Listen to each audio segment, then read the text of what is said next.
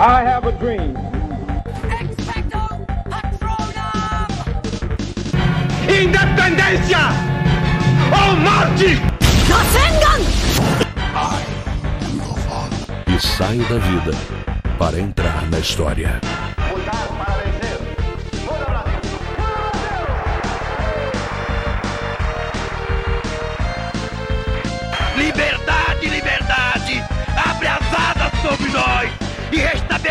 Nesse país as eleições diretas para que o nosso povo possa ter o direito à sobrevivência.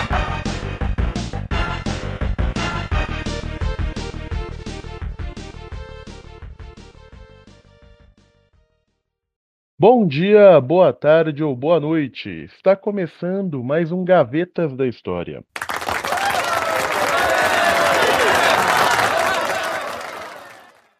Hoje vamos abordar e discutir uma das obras mais influentes e também uma das mais polêmicas do século XIX e que, desde a sua escrita, continua a despertar as massas ao redor do globo: o Manifesto do Partido Comunista.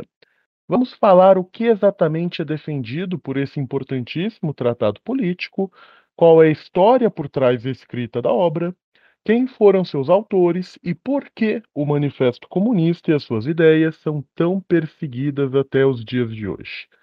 Aqui é o Daniel Garcia e os proletários nada têm a perder, exceto seus grilhões. Tem um mundo a ganhar. Proletários de todos os países, univos! Eu sou o Leonardo Badin e hoje nós vamos debater o Manifesto Comunista, né? E Marcão, Marcão não, confundi, olha só, olhando para baixo, mas agora tem que olhar para cima, pro cara que veio antes de mim. É, Daniel, me fala aí, Star Trek é comunista ou não é comunista? A Star Trek é completamente uma utopia comunista, né? Mas aí é um assunto que a gente vai abordar um pouquinho ao longo do programa. Fala pessoal, tudo bom? Aqui é o Marcos, mais uma vez nesse episódio, apresentando uma obra tão célebre e contestada, como sempre, e que obra célebre não é contestada, né? Então, aqui é um proletariado com muito orgulho apresentando uma obra que deve ser disseminada nos mais altos e baixos escalões para fazer a revolução. Vamos seguir. Pessoal, para a gente começar mesmo a discussão sobre o manifesto do Partido Comunista, eu acho que é importante a gente definir é, linguisticamente o que, que significa, o que é um manifesto exatamente. Manifesto é uma palavra que surgiu por volta de 1600 na Itália, que o significado é uma declaração pública que explica razões ou motivos para um curso de ação feito ou planejado, ou seja, para explicar o que aconteceu e justificar o que acontecerá, sendo que a palavra manifesto, do italiano, vem do latim manifestus, que tem o sentido de algo a contornar-se claro, aparente, evidente. Com base nisso, eu, como também profissional da, da língua, eu tomei a liberdade, como todo profissional da língua, a gente acaba tendo nossos dicionários favoritos. E eu tomei a liberdade de separar brevemente aqui a, a entrada que tem no dicionário de Cambridge e no de Oxford sobre o que, que é manifesto porque é interessante a gente perceber, a palavra é mantida do, da sua origem do italiano. Manifest, em inglês, tem um significado diferente do que manifesto. The Communist Manifesto, como geralmente é referido em inglês. Cambridge, o dicionário de Cambridge coloca como a written statement of the beliefs, aims and policies of an organization, especially a political party que é uma afirmação escrita de crenças, objetivos e políticas de uma organização, especialmente um partido político. O dicionário de Oxford, cara, ele define de uma maneira um pouco diferente como a written statement in which a group of people explain their belief and aims especially one published by a political party to say what they will do if they win an election. que é uma afirmação escrita na qual um grupo de pessoas explica suas crenças e objetivos, especialmente uma publicada por um partido político para dizer o que eles farão se ganharem uma eleição. A gente percebe aqui que o termo manifesto, que surgiu na Itália por volta do século XVII, ele já tinha desde o início é, uma, um significado relacionado à política que se diferia da sua origem, uh, das suas raízes vindas do latim, e esse significado político foi extremamente solidificado durante o século XIX, com XIX e o século XX, com uma série de movimentos artísticos, movimentos políticos, como foi o caso do Partido Comunista, que escreveram manifestos para que pudessem disseminar os seus pensamentos, explicando quais exatamente eram os seus ideais. Eu acho que é importante também a gente fazer uma contextualização histórica de como é que estava, como quão bagunçado exatamente estava o mundo durante o período em que o Manifesto Comunista foi escrito. E isso ajuda a gente a entender um pouquinho de onde exatamente surgiram as ideias que são descritas nele. O Manifesto Comunista foi escrito em 1848, durante um período delicado, porém de grande importância para a história política da Europa e, consequentemente, também do restante do mundo, que foi a Primavera dos Povos. Também é conhecida como a Revolução de, como as Revoluções de 1848, foram uma série de revoluções populares de caráter nacionalista na Europa Central e Oriental, que eclodiram devido à crescente instabilidade econômica dos governos das grandes coroas europeias. As revoltas elas começaram principalmente devido às colheitas fracas, que levou a uma grande escassez de alimentos, e consequentemente aos levantes às revoltas dos. Dos camponeses. A Primavera dos Povos, ela obteve grandes conquistas em países como a França, como a Alemanha, a Polônia, a Itália e também no Império Austríaco. E após um ano de conflitos sangrentos, as forças contra-revolucionárias conseguiram apaziguar as revoltas, mas a monarquia absolutista e os direitos feudais da aristocracia fundiária haviam sido enfraquecidos e logo abandonados devido ao levante popular.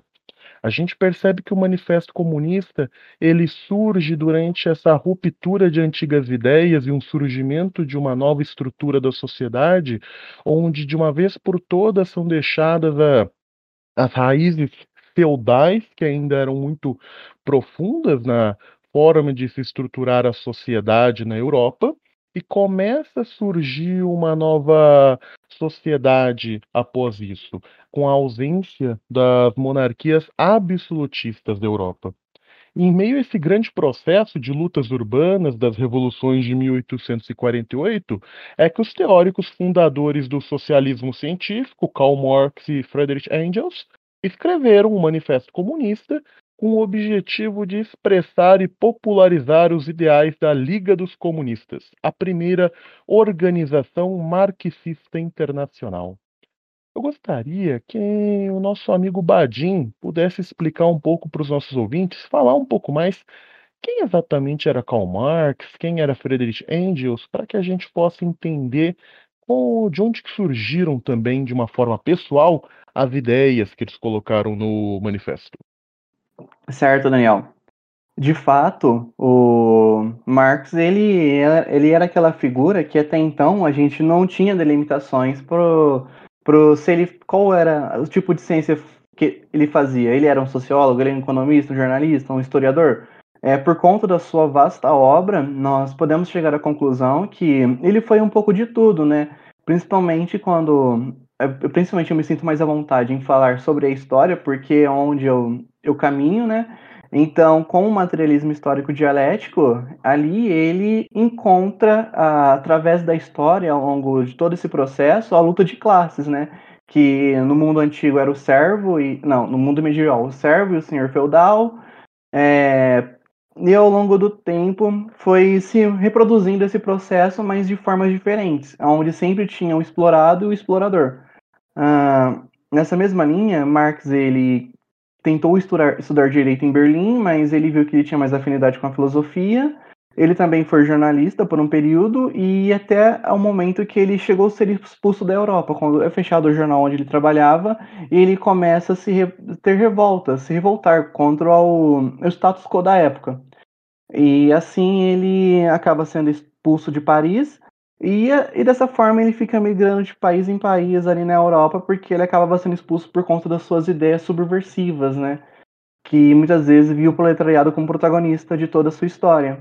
E ele acaba conhecendo o Engel nesse processo, ele e Engel se juntam, e muitas vezes Engel não é lembrado, né, em toda essa... No, principalmente no Manifesto Comunista de Karl Marx, mas é Marx e Engel, o, o segundo, o Capital 2, e o, se não me engano, quem publica é o Engel, quem faz o, toda a construção, né, não só construção, mas Marx no 2 já tinha falecido, então, é de grande importância essas duas figuras, né? Tiveram uma grande amizade naquele período e interessante é que Engel, enquanto sujeito ali, ele era um industrial, né? Ele era uma pessoa rica. Era, é, interessante para, para se pensar nessa relação. A obra do Manifesto Comunista, ela é dividida, é uma obra curta, né? Muita gente acaba se surpreendendo com isso. A minha edição tem uma edição simples que acaba tendo pouco mais de 80 páginas e é uma leitura de certa forma concisa, mas ela abrange conteúdos muito extensos durante essas 80 páginas. Eu diria que até para ter uma leitura completa do Manifesto Comunista, né? Eu acho que ela é uma obra que deve ser revisitada conforme a gente vai entrando em contato com diferentes pensadores, conforme a gente vai compreendendo melhor diferentes ideias, para que assim a gente consiga absorver é, plenamente as ideias que o Marx e o Engels estão descrevendo para nós aqui no manifesto. O primeiro capítulo que é intitulado Burgueses e Proletários. É no primeiro capítulo que eles nos passam boa parte das principais ideias do marxismo, que é a corrente de pensamento que veio a difundir os pensamentos de, descritos por Marx. Um dos principais pensamentos que o marxismo é, se baseia é a questão da divisão da sociedade. E isso acaba sendo muito importante para nós na história, porque a historiografia marxista é uma das principais correntes de pensamento, né, que a gente acaba utilizando para lidar com diferentes que diferentes autores usaram para lidar com e explicar diferentes fontes e períodos históricos. Em que, que se baseia o marxismo e, consequentemente, a historiografia marxista também? Que deriva dela é essa divisão da sociedade. A sociedade sempre foi dividida e essa divisão sempre foi baseada na exploração da força de trabalho. Alguém sempre esteve em cima, alguém sempre esteve embaixo. A gente vai falar de escravos e senhores, a gente vai falar de camponeses e nobres, a gente vai falar de trabalhadores e proprietários. Marcos, você pode falar para a gente um pouquinho sobre essa divisão que o Marx, que o Marx coloca sobre a burguesia e o proletariado? Qual exatamente a diferença? É, o interessante partir, é sempre bom, né, partir do princípio, né, do próprio livro. Muita gente lê o eu já vi muitos teóricos falando, criticando outros teóricos, denominados marxistas vulgares, que eles vão falar que muitos apenas leiam a primeira frase do manifesto, que é a história de toda a sociedade até hoje tem sido a história das lutas de classe. Muita gente começa o livro, apesar de ser pequeno, relativamente pequeno, diante do seu grande impacto, né, que ele possui, falam que por ler essa primeira frase ficam nessa primeira frase. Então, é interessante partir desse ponto que ele vai ilustrar que sempre a luta, é, a história é o reflexo da luta de classe, né? Propriamente, é, a luta de classe é o motor da história. Então, partindo disso, Marx vai elaborar uma teoria que muitos historiadores utilizam, alguns historiadores marxistas, que é a materialismo histórico dialético. O que, que isso significa? O materialismo histórico dialético, simplificando bem, bem mesmo, é compreender todo o processo histórico, desde os primórdios, é a luta de classe entre dominados e dominadores. E partindo desse ponto, já entrando na sua pergunta, ele vai introduzir essa metodologia, né, que podemos classificar como metodologia, na questão de burgueses e proletariados. Burgueses seriam os donos do meio de produção, que compram o meio de produção, transforma o valor dinheiro em capital, produz, produz riqueza, mas em cima do que? Da exploração do proletariado, aquele detentor da mão de obra que vai vender sua mão de obra e assim alienando-a, mas dentro de uma conjuntura que o que? Que essa alienação é mantida de determinada maneira que ele é o mínimo, né? É o suficiente para que saciar a vontade do burguês de explorá-la, mas que cede ao proletariado tempo suficiente para retornar no próximo dia, né? Que é a produção do valor. Simpli, novamente simplificando, simplificando bem, que aqui a gente entraria no capital. Então, Daniel, eu, se eu não me engano, a sua resposta, a sua pergunta foi respondida, camarada? Com certeza, Marcos, com certeza. Eu acho que é crucial para conseguir absorver bem é, essa obra, que muitos consideram como introdutória, para compreender o pensamento de Marx, manter sempre em mente essa divisão que o Marcos acabou de dividir para a gente. Falar um negócio aqui que eu fiz até uma anotação aqui no meu livro, quando eu estava lendo esse comecinho, página 10 ainda aqui no meu. É, quando ele fala que o comunismo é reconhecido como força poderosa por todas as potências da Europa. É, isso me fez um link na cabeça quando eu estava lendo, porque aqui no Brasil a gente acaba chamando, a gente não, né? O pessoal mais endireitado, eles acabam chamando qualquer um que discorda ou pense diferente de comunista. É, isso como se fosse uma ofensa, né? E por fim, é, é, é uma ignorância do sujeito que desconhece o que é o comunismo e o trabalho do Marx, até mesmo na proposta de falar que o Estado é comunista e tal, sabe? É, é uma puta de uma ignorância que vale ser ressaltada, né? Pelo menos eu acho que vale ser ressaltada, porque no nosso cotidiano a gente acaba escutando muito essas asneiras que acabam se tornando senso comum, sabe? É quando a gente pega o termo científico e traduz ele de uma forma banalizada pro meio comum, onde muitas vezes a gente não sabe do que a gente está falando isso acaba sendo reproduzido comumente. Pelo menos aqui no Brasil, é a experiência de vida que eu tenho, né? Não sei quanto a vocês dois e ao público que eles pensam sobre essa situação.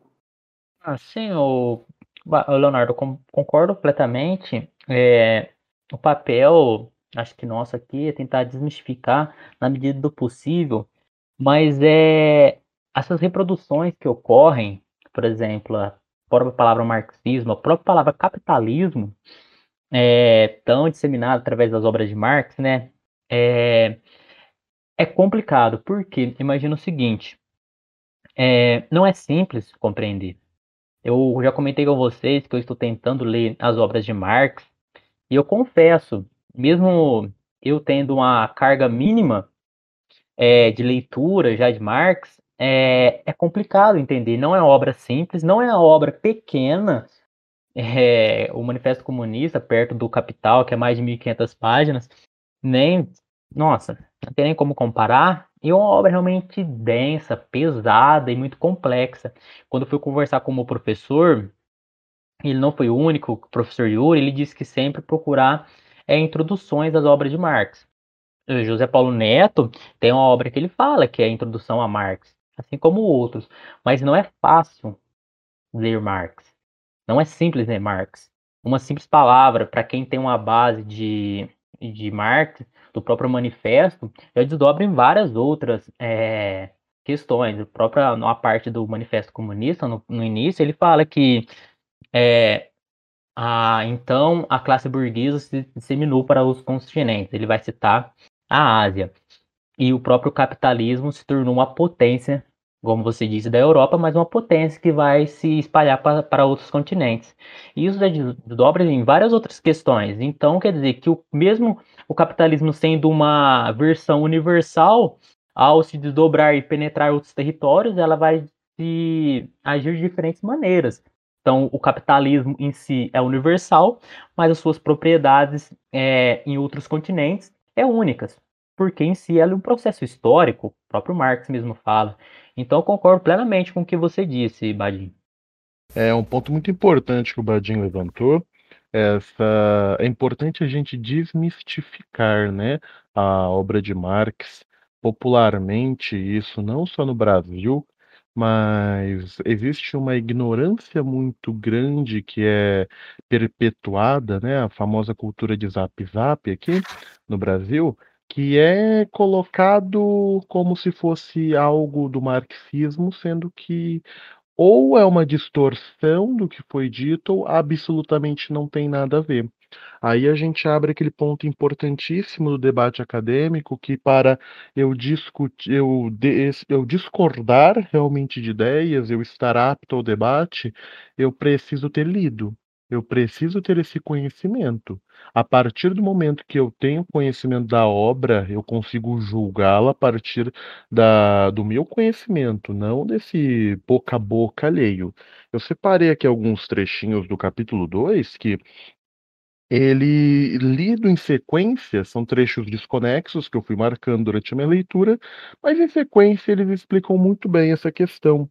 O que distingue o comunismo não é a supressão da propriedade em geral, mas a supressão da propriedade burguesa. A propriedade, fruto do trabalho, do esforço, do mérito pessoal, Será que se, se, está falando da propriedade do pequeno burguês, do pequeno camponês, forma de propriedade que precedeu a propriedade burguesa? Não precisamos suprimi-la.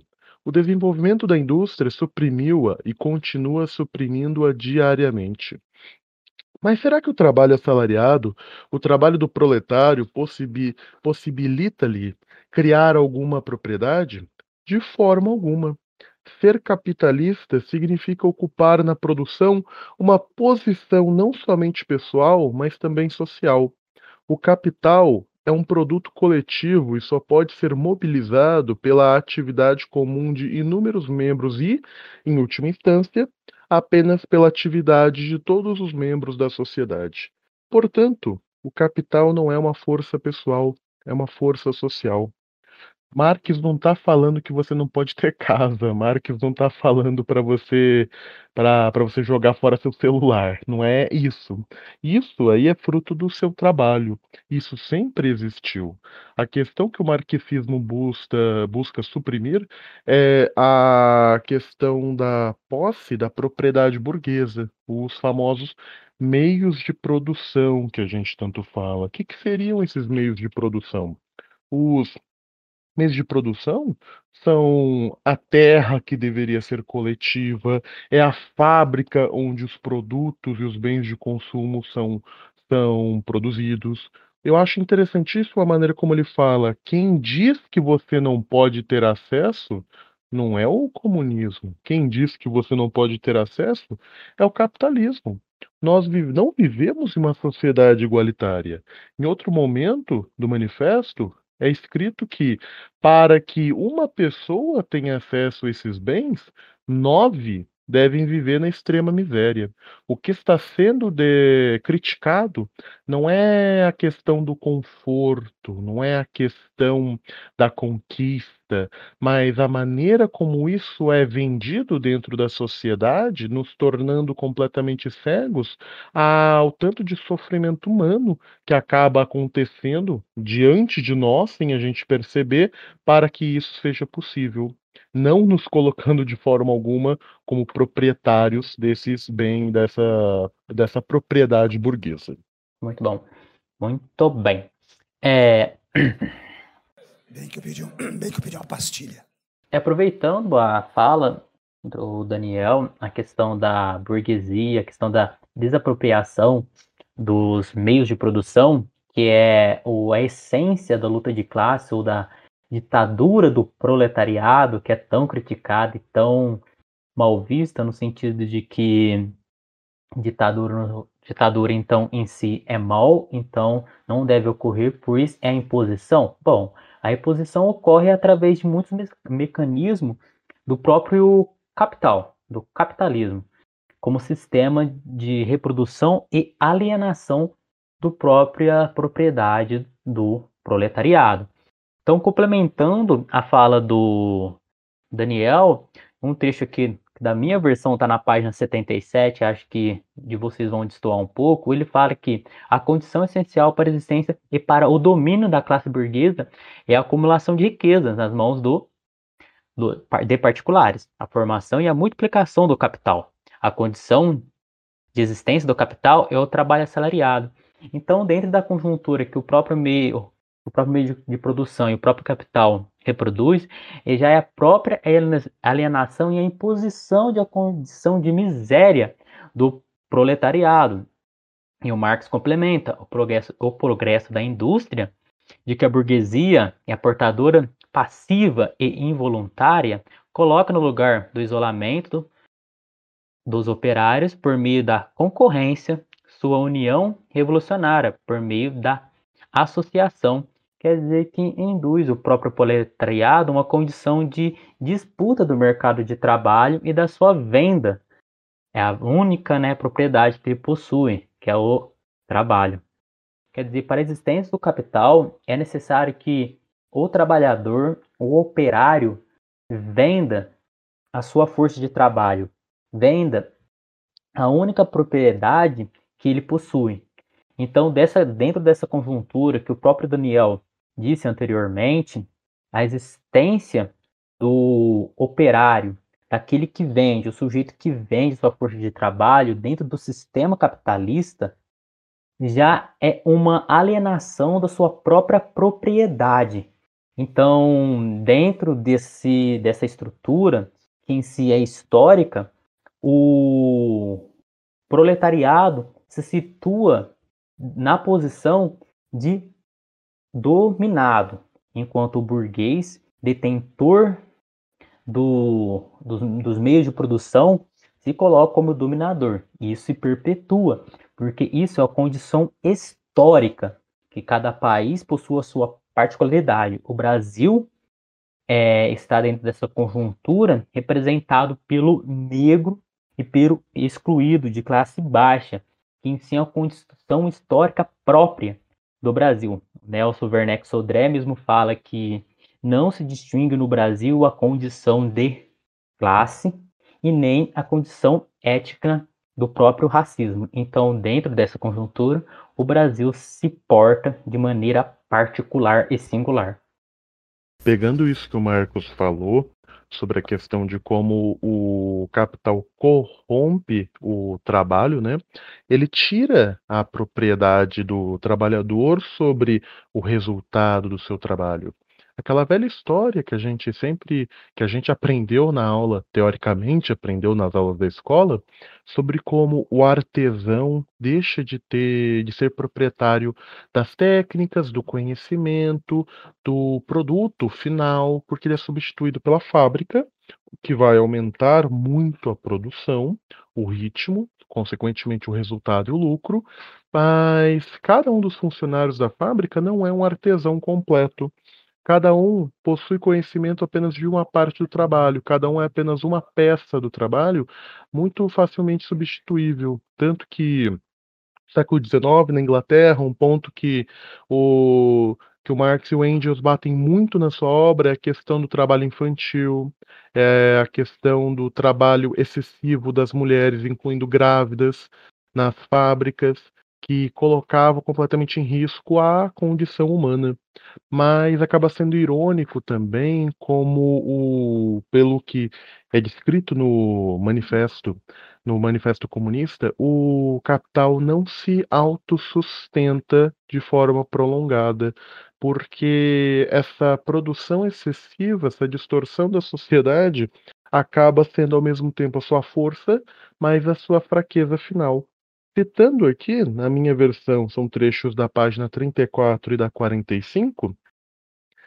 Uh, mas a burguesia não forjou apenas as armas que lhe darão a morte, também engendrou os, os homens que empunharão essas armas, os operários modernos, os proletários. A burguesia produz, acima de tudo, seus próprios coveiros. A sua queda e a vitória do proletariado são igualmente inelutáveis. Marx descreve, eh, ele descreve então que o fim do capital é algo inevitável, vai acontecer, portanto, deve-se a participação do proletário não só para que isso se conclua, mas para que, a partir dessas cinzas, das ruínas do capital, uma sociedade mais igualitária possa surgir. E estou retomando o que o Daniel está falando aqui, e eu acredito que eu vou estar tá falando de outro momento do livro, mas eu acho que uma coisa complementa a outra, né? Porque eu estou percebendo que a gente está nesse vai e vem, mas a parte mais incrível é que a gente consegue se conversar, sabe? A gente está fazendo o livro se conversar. É, trabalhando as questões traba do, do trabalho mesmo, da, da ideia da família, da ideia do trabalho, e tem uma parte que eu achei até meio que poética no, do manifesto. Ó, eu vou dar uma lida aqui, mas é bem breve, porque eu acho muito poético e direto o que ele, e o que ele fala aqui, muito claro, muito explícito. Em uma palavra, no lugar da exploração encoberta por ilusões religiosas e políticas, ela colocou uma exploração aberta, desenvergonhada, direta e seca. Ele fala do capital, do comércio.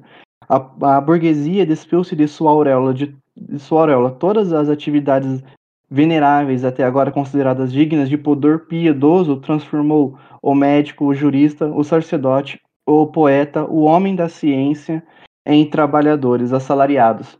Então, ele está falando aqui que com a vinda do, do burguês, do capital, do, do capitalismo, é, tudo aquilo que era visto como com uma auréola de, é, de, de divin, não divindade, mas uma profissão diferenciável, se tornou no fim é, trabalhador. E aquele que fala que o comunismo vai destruir a família, é, tem outro trecho aqui que eu acho muito interessante, que ele dá uma, ele nessa época mesmo ele sabia que alguém ia chegar com essa sacada nele, né? Aí ele chega e saca de volta. Então aqui, ó, ele dá essa sacada. A burguesia rasgou o véu comovente e sentimental do relacionamento familiar e reduziu a uma relação puramente monetária. É, dessa forma, é, entende que a burguesia ela é brutal, ela é traiçoeira, onde é nada importa senão o meu lucro no final. Não tem mais um, um laço familiar. E aqui eu separei mais um trechinho porque nos leva a um Marshall Berman, que sempre que eu li a obra, eu li a obra dele, eu, tudo que é sólido desmancha no ar. E aqui no Marx é onde ele tirou essa referência, né? As relações rígidas e enferrujadas com as suas, suas representações e concepções tradicionais são dissolvidas, as mais recentes tornando-se antiquadas antes que se consolidem. Tudo que é sólido, tudo que era sólido se desmancha no ar. É, tudo que era sagrado é profanado, e as pessoas são finalmente forçadas a encarar com serenidade a sua posição social e as suas relações recíprocas. Então, a lógica do capital é que nada é novo por muito tempo. Tudo que é novo vai, vai chegar algo novo, porque o capitalismo é desse jeito, ele é rápido, ele muda, ele muda muito rápido para conseguir acompanhar os lucros. Pelo menos é dessa forma que eu enxergo. Não sei quanto vocês. Eu me fiz entender, pessoal? Sim, perfeito, Badin. São muitas. Perfeitamente. São muitos pontos, né? Nossa, tanto que o Badin, tanto que o Daniel falou, de forma magistral.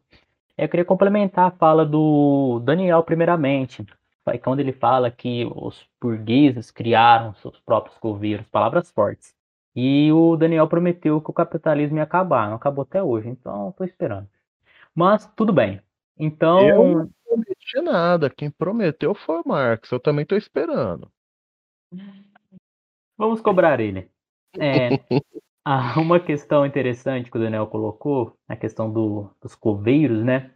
O, tem outra fala que o próprio Marx menciona, ele fala que o proletariado, opa, desculpa, o proletariado passa por diferentes etapas de desenvolvimento. A sua luta contra a burguesia começa com a sua existência.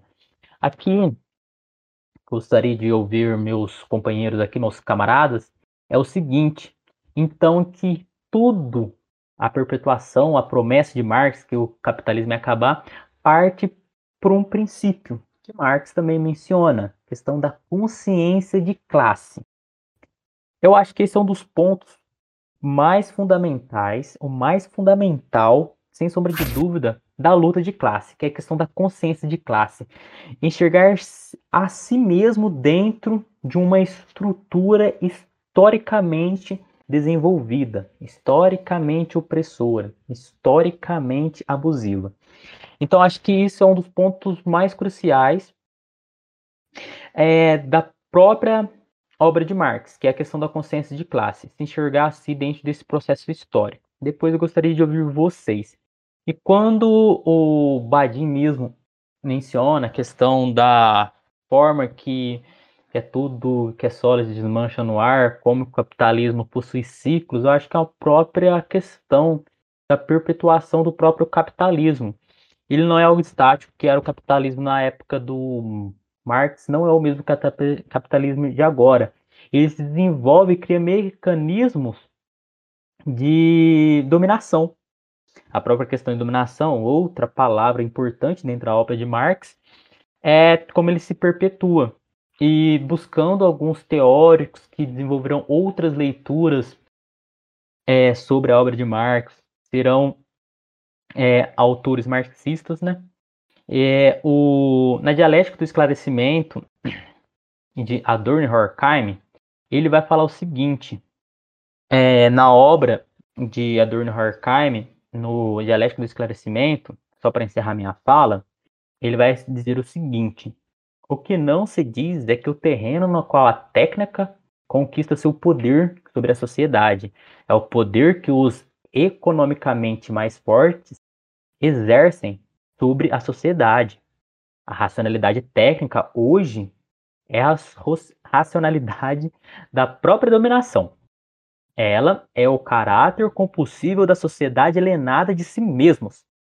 Os automóveis, as bombas, o cinema mantém coeso o todo e chega o momento em que seu elemento nivelador mostra sua força na própria injustiça na qual servia. Então, é nítido que o, que o capitalismo desenvolve mecanismos de dominação. Então, tá aí Compreendemos Marx quando ele disse que o capitalismo ia acabar, mas não acabou. Falta consciência de classe, camaradas. É, muito bem, Marcos. É, eu queria comentar mesmo isso que o Marcos trouxe para gente, que são os meios de controle que o capitalismo cria, né? E voltando um pouquinho antes, que o Badin havia falado também, na negação da, de diversos pontos da sociedade, que a gente vê isso como a divisão do que, que seria os bens de consumo, o que, que seria a propriedade burguesa, que exclui tantas parcelas da sociedade. Para começar, eu queria ler um trechinho do capítulo 2, se eu não me engano. Revoltai-vos por querermos suprir a propriedade privada. Mas, em vossa sociedade atual, a propriedade privada está abolida para nove décimos de seus membros. Ela existe precisamente porque não existe para nove décimos de seus membros. Criticai-nos por querermos suprimir uma propriedade que pressupõe, como condição necessária, que a imensa maioria da sociedade seja desprovida de toda propriedade. O que o Marx está falando aqui é o problema não são os bens, o problema não é a conforto, por assim dizer. Mas ele coloca como é o, pro, o proletário é completamente desumanizado. O Marcos citou parte dessa desumanização agora, mas a gente vê isso não só com a família, a gente, o trabalhador não tem direito à família da mesma forma como o burguês tem. O filho de o tempo com a família, a relação familiar, ele não tem lazer, ele não tem religião, ele não tem nacionalidade. O trabalhador, que é descrito no Manifesto Comunista, é uma máquina. É uma máquina desumanizada que é tirado tudo dele que possa torná-lo um ser humano. Aí a gente poderia falar, mas isso foi descrito, foi escrito no século XIX. Ah, as coisas mudaram. Será que mudaram tanto assim? Se a gente olhar para a grande força de trabalho, mesmo aqui no Brasil, será que a grande força de trabalho que move o Brasil na cidade e no campo, porque vale lembrar que boa parte da atenção do Manifesto Comunista também é aos trabalhadores do campo, e Marx e Engels trabalham muito a questão da necessidade da união dos trabalhadores urbanos e os trabalhadores rurais para que possam conquistar uma melhoria igualitária para todo o proletário, ele, será que essas condições mudaram tanto do que eram no, em 1848, quando o manifesto foi escrito, do que é hoje 2021, no século, essa passagem do século XIX para o XXI? O que, que vocês me falam sobre isso? E, Daniel, eu acho que é muito pontual é o que você acabou de falar. Principalmente porque é, a gente se vê né, no manifesto por conta das relações de trabalho, como Marx coloca algumas coisas e principalmente por ser algo atual, né? Parece que, como o Marcão falou agora mesmo, Marcão, não Marx, é, fica, fica claro que falta consciência de classe.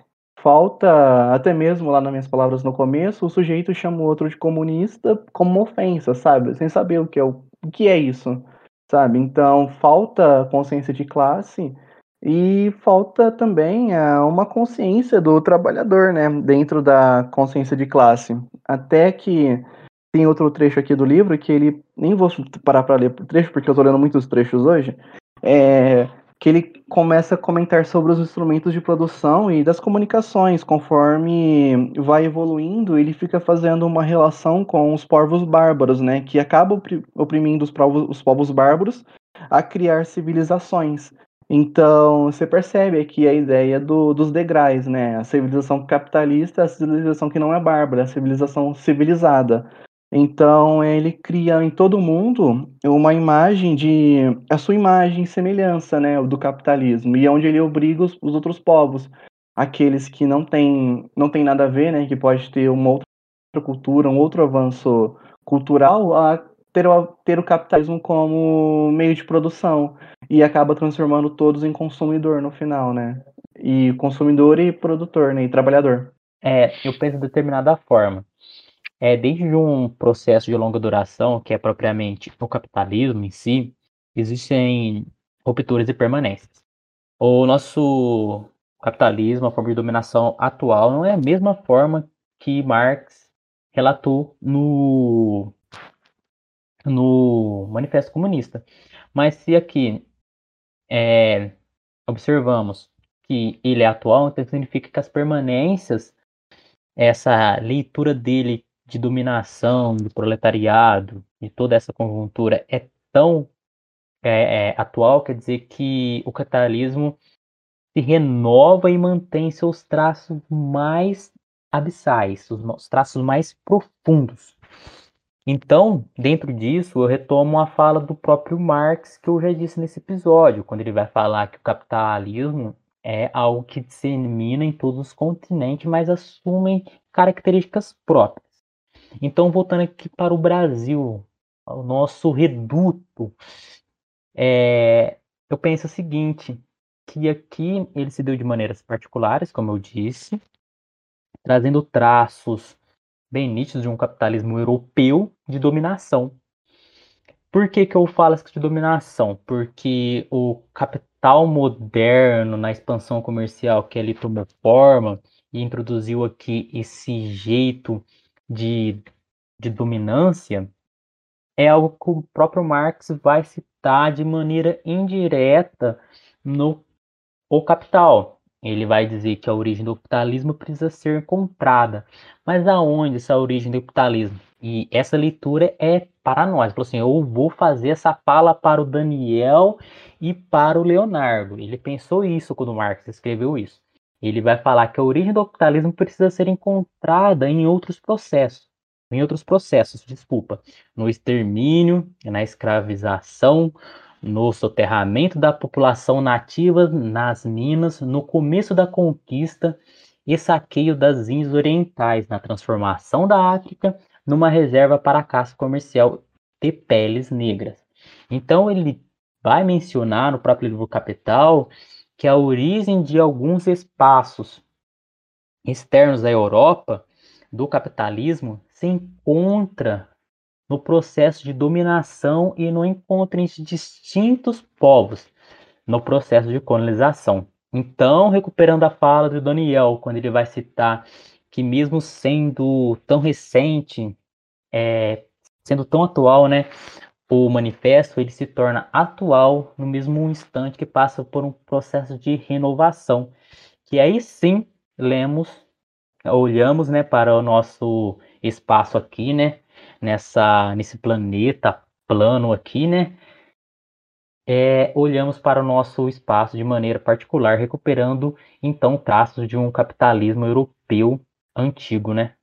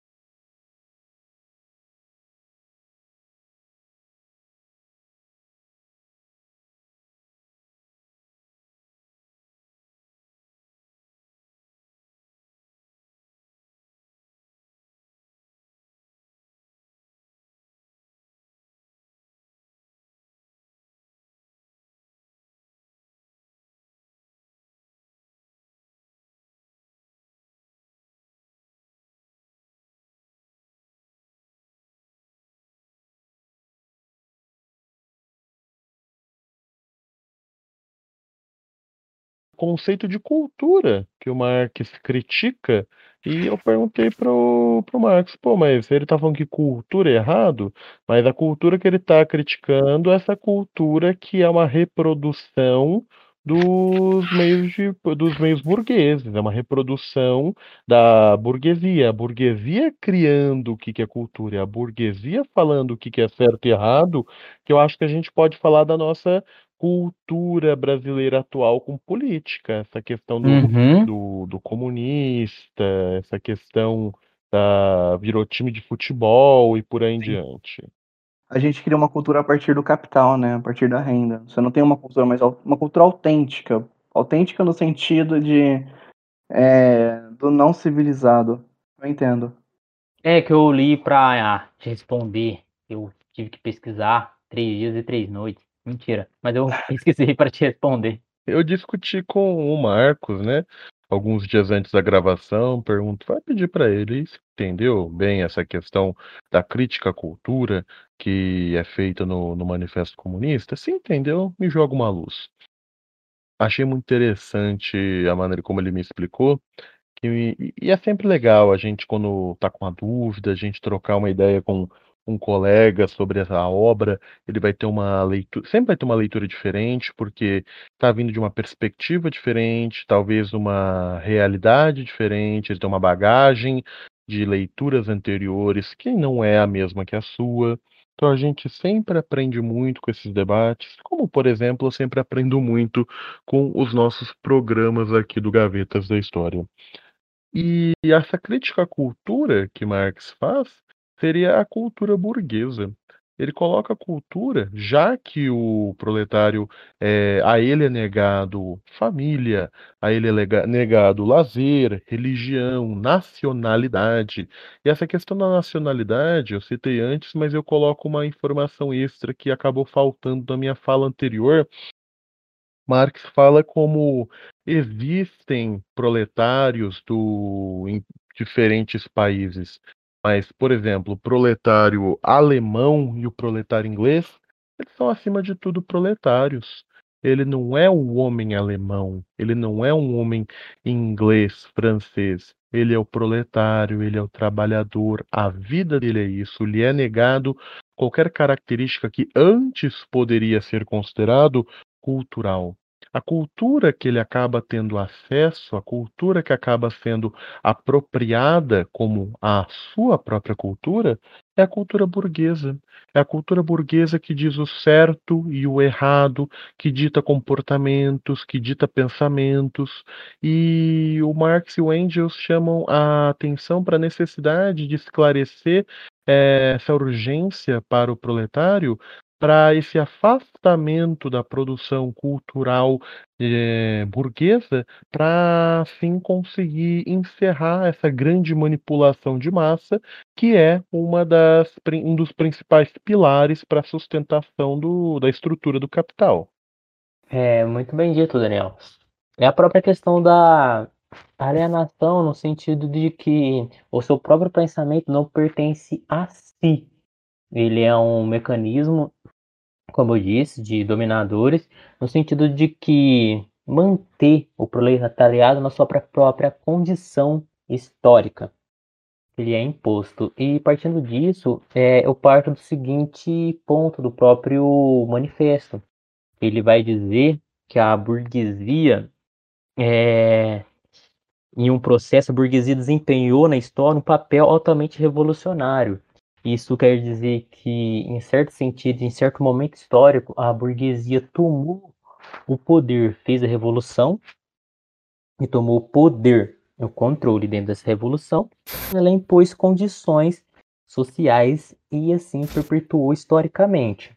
Então, partindo disso, do que você disse, do que próprio Badin mencionou, podemos compreender essa cultura como um desenvolvimento do próprios meios de produção.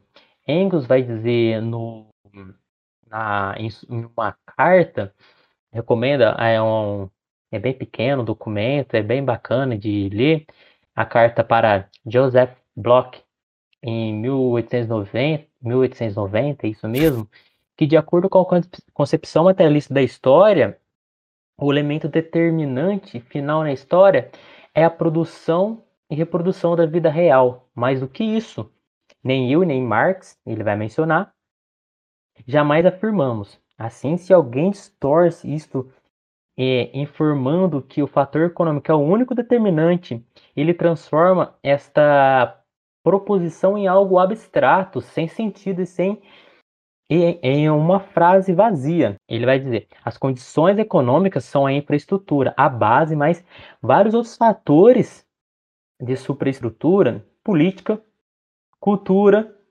é, poder jurídico, filosofias, sistemas de dogmas, religiões, também exercem sua influência no curso das, da, das lutas históricas. Em muitos casos, responderam na determinação de sua forma. E é isso que é interessante. Não é apenas os meios de produção que vai ali sustentar esse sistema, o próprio capitalismo, mas também a própria questão da cultura e da política. Olhamos para nós, novamente. É, a questão da política hoje, tão inflamada, representa um certo fator de condição da própria, da própria sociedade. É, a própria religião hoje está tomando uma frente política que às vezes sustenta essa própria determinação histórica é, no, na crítica da filosofia, a Hegel, Marx vai dizer o seguinte: do mesmo modo que a religião não cria o homem, mas o homem cria a religião, assim também não é a Constituição que cria o povo, mas o povo a Constituição. A democracia, em um certo sentido, está para as outras formas de Estado, como o cristianismo para outras religiões. O cristianismo é a religião, a essência da religião da religião o homem deificado como uma religião particular. A democracia é, assim, a essência de toda a constituição política. O homem socializado como uma constituição particular. Ela se relaciona com as demais constituições, como gênero, com as suas espécies, mas o próprio gênero para, para aqui como a essência e como isso como uma espécie particular a face das existências que não contradizem a essência. Isso quer dizer que o próprias dogmas, a própria questão da democracia, a própria questão de gênero, está para o particular, assim como o particular está para o conjunto. Isso quer dizer que a questão da religião, que representa muitas vezes a força de um conjunto, está para o homem como o homem está para o conjunto, que um determinado sentido representa o olhar do particular ao conjunto, que a religião é a própria representação do homem. É uma leitura mais rasa, quer dizer que é, representamos em Deus aquele desejo do particular, aquele desejo a ser alcançado, aquela determinada potencialidade de olhar para um. Aqui não me encaro como alguém é, ateu, alguém cético, mas que a representação de Deus é apenas representação do, do olhar particular do homem. Isso quer dizer que muitas vezes a cultura, às vezes sobreposta ao conjunto, é, tem a influência em determinados pontos ao particular, que é a classe de si para si, né? E para complementar, ele vai fechar com uma frase muito interessante. Ele, o Marx vai mencionar que o homem não existe em razão da lei, mas a lei em razão do homem. E a existência humana, enquanto nas outras formas de Estado, o homem é a existência legal. Isso quer dizer que isso é, contradiz muitos outros, o próprio Durkheim, né, que ele vai falar que o homem é, se depara com as leis, então ele se modifica, a questão do funcionalismo, né, a lei já está pronta. Mas Marx vai dizer que existe uma consciência, uma força do homem que ele objetifica, ele cria as leis é, de uma determinada maneira que responde a si mesmo, aos seus desejos. E quem está no comando nesta conjuntura é o próprio burguês. Então a lei vai representar muitas vezes, ela irá distorcer a interesses escusos da burguesia. É, eu vou comentar sobre a classe média, né? Que tem um breve momento que ele fala dela, que porque no caso ele afirma que só o Marx, né? Marx afirma que só o proletariado ele é realmente revolucionário, porque todas as demais elas desaparecem com a grande indústria ou ou é só mais um produto do capitalismo. Um exemplo seria a classe média, que é o comerciante, o artesão, e nisso ele, beleza, eles podem bater de frente com o grande burguês, mas ainda eles não passam de conservadores, porque eles não são revolucionários, eles não querem alcançar a revolução. Então, então dá para se, ele acaba colocando ele aqui, pelo que eu tô vendo, é, mas ainda são reacionários, pois tentam virar a roda da história para trás. Eles tentam manter a história como está, né? O, principalmente o artesão, no caso, que é um dos, desses exemplos, que quer, que quer reduzir as indústrias, poderia estar reduzindo as indústrias para continuar ter o seu público, né? Não ter alienação do trabalho. Muito interessante o Badin trazer a questão da classe média, porque eu acho que outro ponto que muitas vezes é deixado de lado quando as pessoas comentam ah, o marxismo de uma maneira superficial é que a divisão de classes não é tão simples como colocando apenas A e B. Existem nuances entre, né, a burguesia e o proletariado, e a classe média seria a manifestação dessas nuances. Eu vou ler um trechinho para exemplificar melhor, as, as classes médias, o pequeno industrial, o pequeno comerciante, o artesão, o camponês, todos combatem a burguesia para preservar para preservar do desaparecimento a sua existência como classes médias. Portanto, não são revolucionárias, mas conservadoras. Mais ainda, são reacionárias, pois procuram girar a contrapelo a roda da história. Ah, todo mundo que não é da burguesia, teoricamente, deveria ter uma atitude combativa, porque a mera existência da classe burguesa coloca em detrimento as condições de vida de todo o restante da sociedade, como a gente tem falado até o presente momento. Mas a grande diferença é que o artesão, o comerciante, eles não estão fazendo isso com uma visão de melhoria para todos, eles não estão com um pensamento de união, é um pensamento de preservação daquilo que eu tenho. Então, eles podem, ao mesmo tempo, com suas atitudes, estar sendo. Eles não estão sendo revolucionários, mas eles são reacionários, porque reagem à situação que é colocada diante deles. Por outro lado, o proletariado, vou ler mais um trechinho aqui, Por sua vez, os proletários nada têm de seu a assegurar. Têm sim que destruir todas as garantias privadas, todas as seguranças privadas que existiram até os nossos dias. O movimento proletário é o movimento independente da imensa maioria no interesse da imensa maioria. O proletário, a camada mais baixa da sociedade atual, não pode erguer-se, recuperar-se, sem estilhaçar toda a superestrutura de estratos que constituem a sociedade oficial. O que está sendo descrito aqui é que a grande diferença, então, entre a classe média e o proletariado é na visão colocada de por que eles reagem, né? Porque eles têm essa atitude com relação à burguesia e o proletariado não está buscando uma preservação. Pelo menos o proletariado que despertou, que tem consciência de classe, que tem noção da realidade, o que é tão difícil hoje em dia, né? Ele não tem essa busca pela preservação porque ele não tem o que preservar.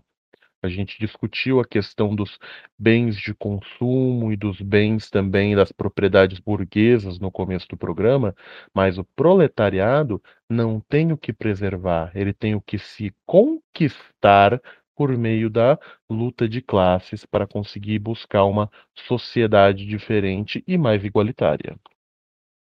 Até o momento, e a gente deve estar tá caminhando para uma hora de gravação do programa de hoje, a gente está num vai e vem com informações do capítulo 1, burgueses e proletários, e do capítulo 2, proletários e comunistas.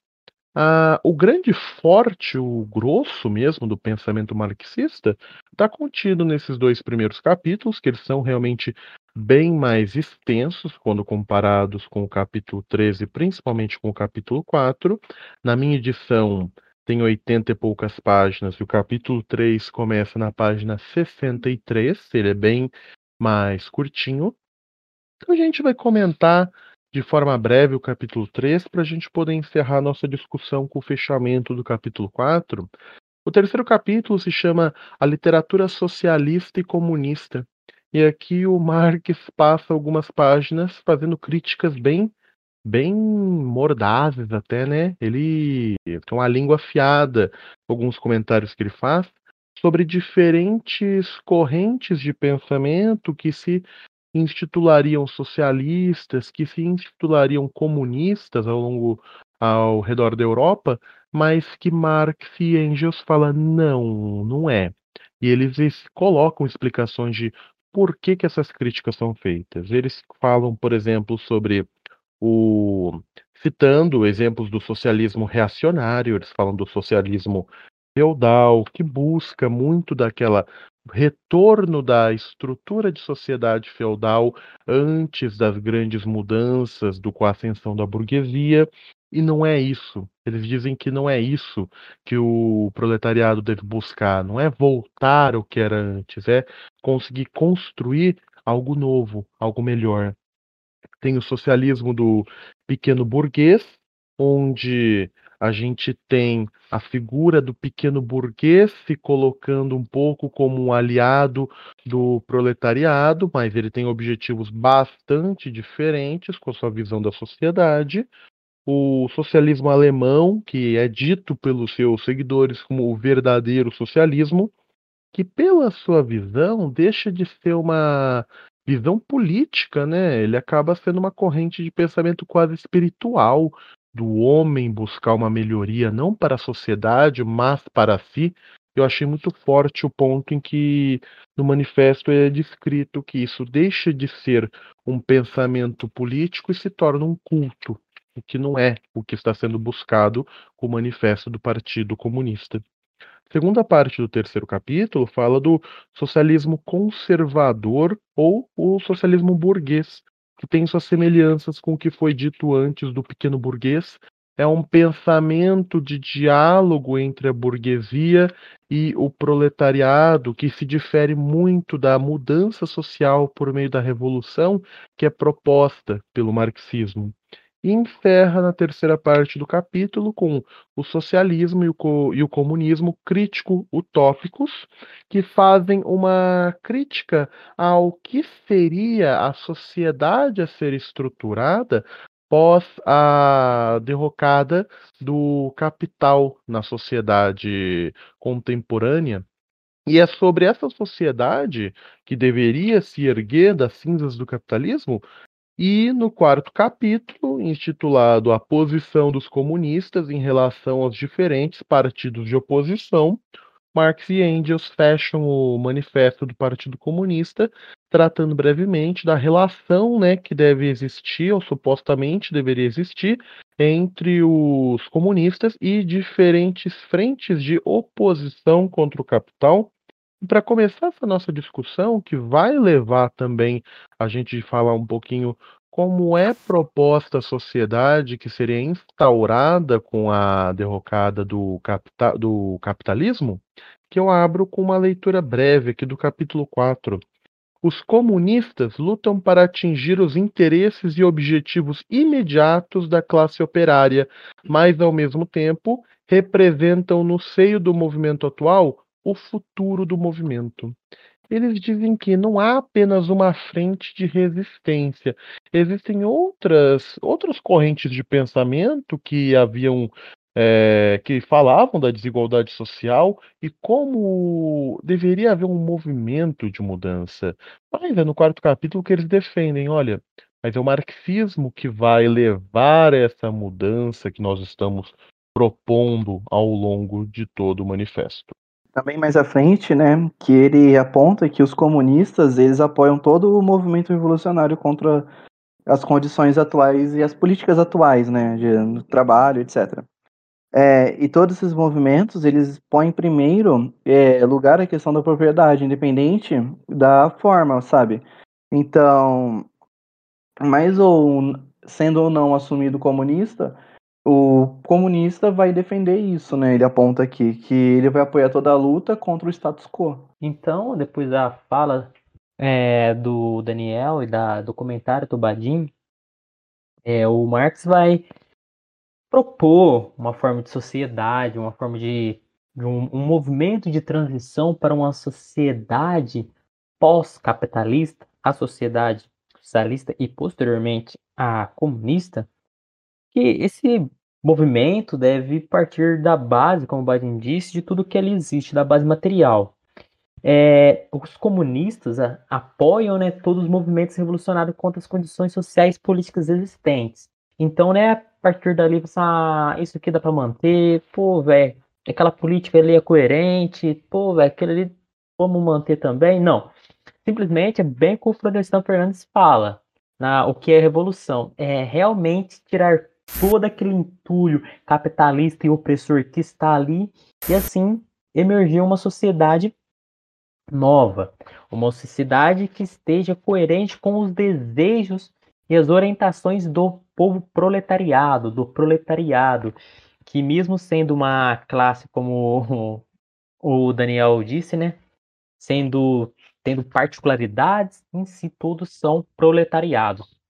Tá, pessoal, agora aqui, ó, é, esse momento aqui a gente corta, sabe? Não, pro, não é para o nosso editor cortar, é para a gente cortar mesmo, porque a gente aqui vai ensinar o passo a passo aqui na nossa cozinha, porque no manifesto aqui tem um passo a passo. Tem 10 passos para se alcançar né, a transição do capitalismo aqui para o Marx. No caso dos países mais avançados, no entanto, poderão ser utilizadas de modo mais ou menos generalizado as seguintes no caso, os exemplos de, do passo a passo aqui, do, do bater de ovos, do juntar as massas. Primeiro, a expropriação da propriedade latifundiária e a utilização da renda da terra para cobrir despesas do Estado. E como passo 2 aqui na nossa receita, é imposto fortemente progressivo. O passo 3 é a abolição do direito de herança. E aí, pessoal, o que, que vocês acham desses três primeiros passos aqui da nossa grande receita para a transição do capitalismo para um socialismo? Eu acho que é uma receita para um bolo bem pesado, né? A massa é pesada desse prato que a gente está preparando, porque as próximas etapas, eu acho até o que é engraçado a gente pensar a, o pânico geral da burguesia gerado por alguns desses, e o quarto passo é um desses, que é o confisco das propriedades de todos emigrantes e rebeldes, que a ideia seria exatamente para evitar essa fuga dos capitalistas de dentro do território, agora sim um território nacional, e também para suprimir a possíveis contra-revoluções, para tentar instaurar novamente o capitalismo dentro do território. A centralização do crédito dentro do, nas mãos do Estado, com a criação de um banco nacional e também com a centralização de todos os meios de transporte nas mãos do Estado. E com a nossa visão contemporânea, é, é estranho a gente imaginar como que ficaria essa centralização. É uma realidade que já era estranha naquele período, e no mundo que nós vivemos hoje em dia, isso aqui é completamente fora da nossa realidade. É interessante a gente, porém, fazer o questionamento. Será que é fora da nossa realidade pela questão que eles criticam da cultura? Será que a gente pensa isso porque é a cultura burguesa que nós estamos acostumados de que o capitalismo é o único meio, é o melhor meio de se instaurar a sociedade? Será que nós, sem perceber, não somos muito mais manipulados do que a gente imagina e por isso que a gente estranha tanto visões que passo, esses passos que visam a questão de uma união e de uma igualdade maior dentro de um governo mais solidificado? Eu ainda tô lá no primeiro, Daniel, zoando aqui, sabe? Porque eu penso no Brasil, sabe? A expropriação da propriedade latifundiária e a utilização da renda da terra para cobrir despesas do Estado. Só a, a gente não sai desse, a gente não sai eu, desse. Não adianta engatar a primeira, segunda, terceira, porque não vai, a gente não passa. Nesse primeiro já começa a guerra civil, não tem jeito não. E aí, Marcão, quais são os outros agora? Ah, eu sigo para o 7, né, que é a ampliação das fábricas e dos instrumentos de produção de propriedade do Estado, cultivo de terras improdutivas e aperfeiçoamento do solo de acordo com um plano comunitário. Isso é essencial.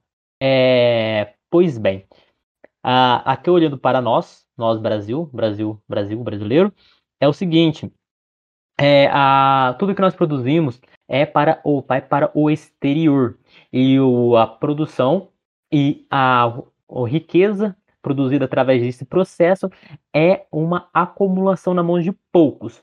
O que consumimos internamente muitas vezes é produto do MST, que eles sim produzem riqueza. Eles produzem riqueza para eles e transformam o que é improdutivo em produtivo. Isso é uma realidade brasileira. Mas sabemos muito bem que a porcentagem, não sei o número agora, a porcentagem de terras na mão de, pequen... de poucas pessoas é gigantesca. É gigantesca. E está ali sem produzir absolutamente nada, apenas acumulando é, riqueza através de da, de juros, de, é, de imóveis e assim por diante obrigatoriedade do trabalho para todos e constituição de exércitos industriais, em especial para a agricultura. No, passo 9. Associação da agricultura com a indústria, com o objetivo de eliminar gradualmente diferença entre cidade e campo para distribuir a produção do país de uma forma mais igualitária realidade brasileira ou não, devo salientar isso, é o seguinte: é que a, a maior produção hoje, nossa maior força aqui de, de lucro do país está no meio rural. Diferentemente de uma realidade é, de Marx, que o lucro ali estava distribuído de forma desigual. Não estou dizendo que, que, que não está de forma desigual, mas estava concentrado mais no meio urbano. Mas é essencial pensar isso na nossa realidade, que podemos transformar os espaços rurais em meios lucrativos, em, meio, em formas de produção justas e iguais para a sociedade brasileira. Vide Amazônia. A Amazônia está sem falar da, dos problemas é, dos problemas ambientais, mas aí, a falta da presença do Estado é o local que mais produz trabalho escravizado nos dias atuais.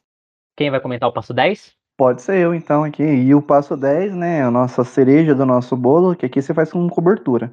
A educação pública e gratuita para todas as crianças. Supressão do trabalho fabril de crianças, tal como praticado hoje. Integração da educação com a produção material, etc. É, quer dizer que todo mundo, todas as crianças terão direito à educação, seja lá qual for a sua nacionalidade, né? Porque aqui você já pensa num sistema único socialista.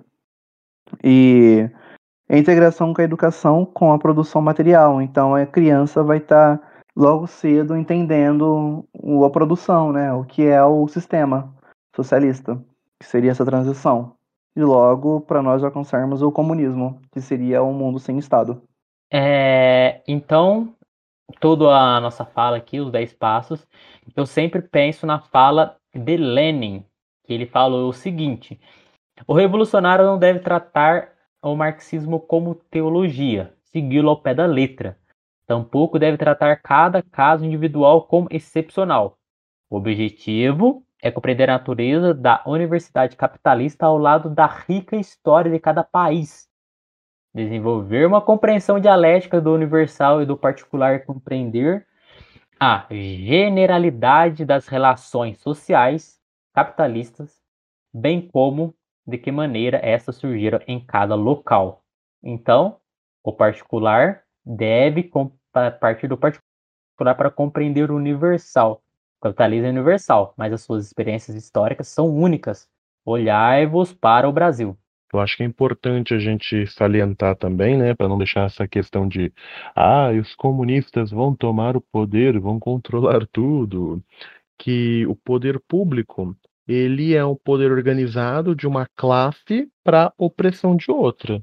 Portanto, ele tem a tendência, ele deve desaparecer no curso do desenvolvimento dessa estrutura comunista, porque toda a produção concentra-se nas mãos de indivíduos associados.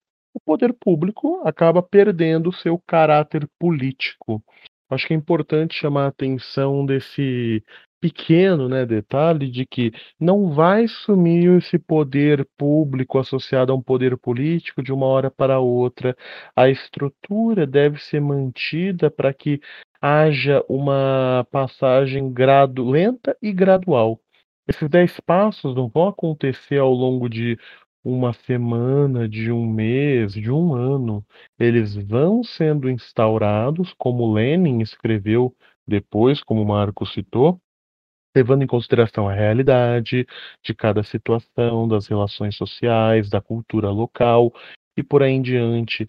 Nós não devemos levar o pé da letra como um guia de obrigações, nós devemos levar como um guia de estruturas para instauração de uma sociedade, sim, mais igualitária e justa para todos. A Revolução no Brasil acho que aconteceria de determinada forma, com uma rodinha de cerveja no boteco, pagode ou um samba muito maroto, cara. Acho que seria a particularidade do Brasil. Outra coisa é quando alguém falar assim para vocês, olha, é, o comunismo quer tirar nosso poder de ação. Você olha assim pro cara, ele olha para você, você olha para ele, ele olha para você, e você pergunta: que porra de poder que você acha que você tem, seu Zé Ruela? Você ganha aí. Que ganha o quê? Tá usando o quê?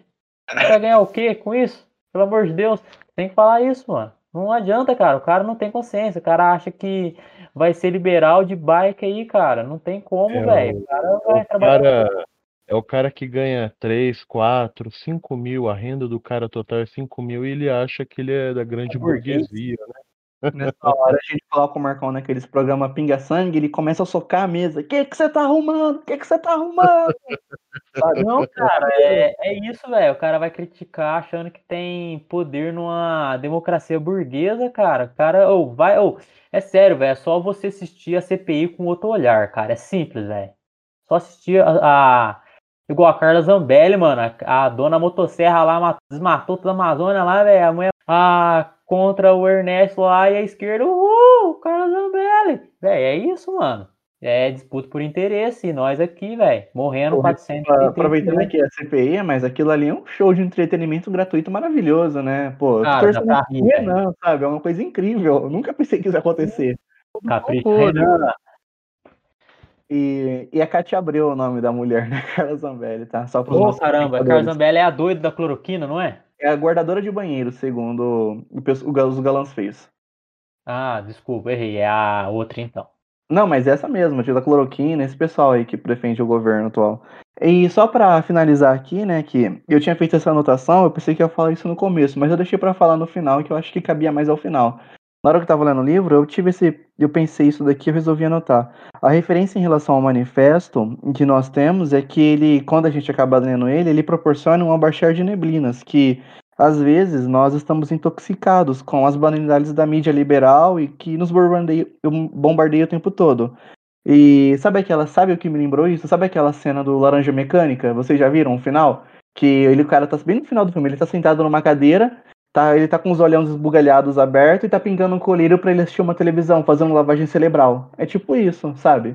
Então, o manifesto ele traz um abaixar de neblinas, né? E você começa a enxergar algumas coisas que às vezes estão neblinados quanto à nossa realidade. É bem nítido isso.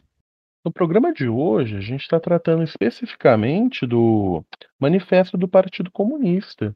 A obra do Marx, a obra do Engels, a obra tanto junta quanto individual de cada um dos dois é muito mais extensa e compreender o pensamento do marxismo é muito mais do que apenas ler o manifesto. Futuramente a gente pode fazer um trabalho, o... a gente pode gravar um programa mais completo dentro do que, que seria o marxismo, né? Fica aí um desafio enorme para o nosso futuro do Gavetas da História. Mas só vou deixar uma palhinha. Eu acho interessantíssimo a crítica ao programa de Gotha. Acho que é Gotha a pronúncia. Que é uma carta que foi escrita por Karl Marx em 1875 como uma crítica ao grupo da social-democracia alemã da cidade de Eisenach e ele está criticando muito o programa que eles estavam querendo instaurar dentro do proletário da cidade. E nossa, o Marx acaba, acaba com os caras. E é muito interessante fazer uma leitura complementar ao manifesto com essa carta da crítica ao programa de Gotha, porque fica muito claro nas correções que Marx faz a esse programa fica muito claro as suas posições que foram defendidas no manifesto, que foram apresentadas, e não são salientadas e, de certa forma, até mais desenvolvidas ao longo dessa carta. Abrimos agora as nossas indicações, como sempre, trazendo alguma indicação cultural, uma obra, um livro, um filme, um quadrinho que possa aprofundar, dar uma visão diferente dentro do assunto que nós estamos discutindo no episódio de hoje. Eu vou fazer uma indicação peculiar para complementação, ou talvez até mesmo para iniciação dentro da obra marxista, que é o Manifesto do Partido Comunista em mangá. Eu comprei esse quadrinho, é curtinho, tem menos de 100 páginas, se me lembro bem, há uns 10 anos atrás, por curiosidade, e me surpreendi com a qualidade. Ele é um trabalho da editora LEP, LEPM Pocket. Eles têm outros trabalhos muito legais que eles adaptam obras literárias, clássicos, mundiais, como A Arte da Guerra de Sun Tzu, Hamlet, do Shakespeare, O Grande Gatsby, da literatura americana. Só que, no caso do Manifesto Comunista, eles não estão. A obra em mangá não apenas coloca o Marx e o Engels pequenininho ali em estilo chibi falando as ideias, mas, mas isso acontece também entre alguns quadrinhos. Mas é uma história bastante bem, bem, bem construída, focada num grupo de, proleta de trabalhadores, de proletários, mostrando a relação do trabalhador com a burguesia, com o proprietário, e ao longo da história, certos pontos vão sendo salientados com trechos explicativos para que o leitor possa compreender melhor com exemplos práticos aquilo que é descrito no manifesto do Partido Comunista. Eu considero um ótimo, uma ótima introdução ao pensamento marxista, até mesmo para jovens. Eu acho que é uma leitura que um adolescente, que um aluno de colegial pode usufruir e ter uma visão mais completa daquilo que ele está aprendendo na aula de sociologia, porque nós, professores, precisamos sempre nos lembrar da necessidade da comunicação entre o nosso conteúdo didático com a realidade do aluno, seja com o videogame, com a música, com, uma, com os quadrinhos, com o mangá. A gente precisa traduzir, a gente precisa aprender a dialogar o nosso conteúdo com a realidade do aluno, como já dizia Paulo Freire, né? Indicação então, Marx e Engels, Manifesto do Partido Comunista em mangá, da editora LEPM Pocket, na linha Clássicos em Mangá. Opa! E quando o Daniel falou que o Engel e o Marx em Chibi, eu fiquei pensando, pô, que coisa impressionante, né? E tá, retomando aqui, eu vou indicar tudo que é só Desmanchando o Ar, né, do Marshall Berman, que eu acho que eu não vou ser tão longo na minha fala quanto o Daniel, mas é uma obra, acredito que para quem esteja na academia, para quem entender um pouco da modernidade, porque ele vai bater em cima disso. E esse tudo que é sólido se desmancha no ar, ele pega do Manifesto Comunista, né? Que é até um trechinho que a gente acabou comentando recentemente, brevemente, no nosso podcast. É uma obra muito extensa, onde ele pega e trabalha com processos, né? Ele vai pegando ao longo do tempo as transformações e vai tentando se debruçar sobre a modernidade. É uma obra muito rica e muito interessante para quem quer entender mais de modernidade, eu diria. Ele também é marxista, então eu acho que cabe ao contexto. Tá, pessoal? É, então, pessoal, minha indicação vai ser um dossiê do denominado, né, Amanhecer Marxismo e Libertação Nacional, do Instituto Tricontinental de Pesquisa Social, lançado em fevereiro deste ano. Acho bem interessante que ele vai perpassar ali por leituras particulares e países distintos, né, Lenin, Mariátegui e dentre outros autores, recomendo muito, principalmente para duas visões que devemos é, vestir para ler Marx e o próprio marxismo, seus desdobramentos literários e obras teóricas. É o seguinte: primeiro, olhar para dentro de si, tem, não pegar Ctrl C, Ctrl V, mas ler através de uma leitura do próprio país. Eu acho que isso é essencial, partir da sua realidade e assim então ler Marx, que eu acho que é fundamental. É um exercício que eu estou tentando fazer, é difícil às vezes, achar que quando está lendo Marx, pô, velho, então é isso, velho. Olha só como acontece no Brasil, isso acontece no Brasil. Não. Isso é uma realidade, um olhar teórico, um óculos, né, como dizia o professor. É, outra coisa é ler Marx é uma forma de libertação, ler através de libertação. Muitas obras às vezes apenas sedimentam a realidade, então muitas vezes acreditamos piamente porque ali está falando da nossa realidade, mas nem sempre a nossa realidade é algo que deve ser mantido e é algo correto. Simplesmente ela está ali. Então, acho que também isso é fundamental. Então, eu recomendo, essa é a minha indicação, e são esses meus conselhos de um marxista em construção. Muito bem, pessoal, nós vamos encerrando o episódio por aqui. Lembrando que nós estamos nas redes sociais, nosso Instagram é o gavetasda.ist.hist, nosso Twitter é o arroba gavetasdaist, mais uma vez, HIST, tudo junto. Nosso e-mail é o gavetasdahistoria.gmail.com. Nós agradecemos qualquer forma de contato, com críticas, sugestões, comentários. Toda, todo diálogo é construtivo para que a gente possa continuar construindo aqui o conhecimento juntos. Tchau, tchau, pessoal. Agradecemos quem ouviu o nosso programa até aqui e até a próxima. Falou, pessoal. Até a próxima. Falou, pessoal. Até a próxima. E vamos à revolução. Ah, nessa parte aqui, Badinho, você toca o hino da União Soviética.